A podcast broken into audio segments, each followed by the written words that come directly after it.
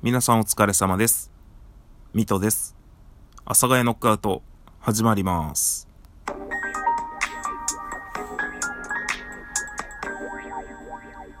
はい。ということで始まりました。阿佐ヶ谷ノックアウトです。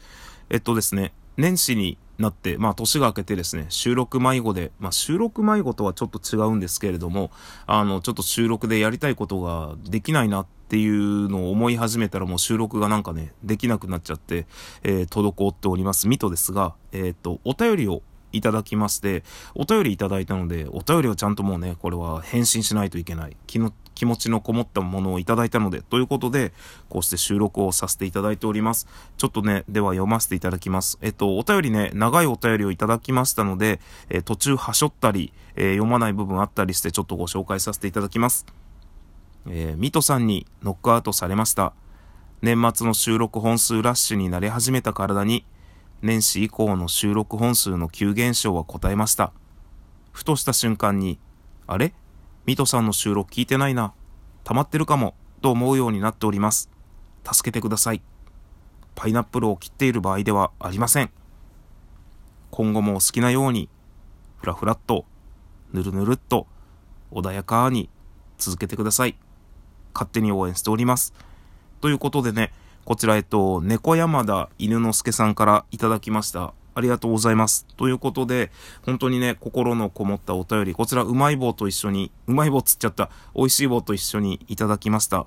えっと、この収録なんですけれども、先ほどね、久しぶりの収録でですね、あの、ついうっかりえー、喋り終わった後に消してしまいまして、えー、2回目の収録となります。本当にね、心のこもった歌よりありがとうございます。という感じです。えっと、まあね、せっかくなので、えー、一本、一本収録というかですね、最近ずっと思ってることをちょっとね、皆さんにお伝えして今日はお開きとさせていただきたいと思います。で、それが何かと言いますとですね、皆さんは報われてますでしょうかね？ということですね。なんかこの、プライベートだろうが仕事だろうが、まあなんか他にもあるかもしんないけど、自分が今までやってきたこととか、まあ自分が今やってること、まあその何かにつながるかわからないことだけど、まあ何かやっていること、それがですね、報われてるかなって。やっぱり何かやってきたこととかやってることって、報われてこそね、こう、嬉しいというか、満足というか、そういうことになると思うんです。なので、2021年は報われるような年になればいいなと。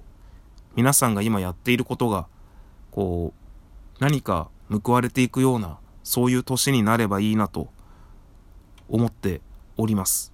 まあね、そんなことをなんかぼんやりと最近考えております。まあ、そんな私の今日の収録でございますが、えー、お便りをいただきましたので本当にありがとうございます。えー、猫山田犬之助さん、ありがとうございます。ということでですね、この辺で本日の収録は終わりにさせていただきたいと思います。また次回の収録でお会いいたしましょう。それでは、さよなら、さよなら、さよなら。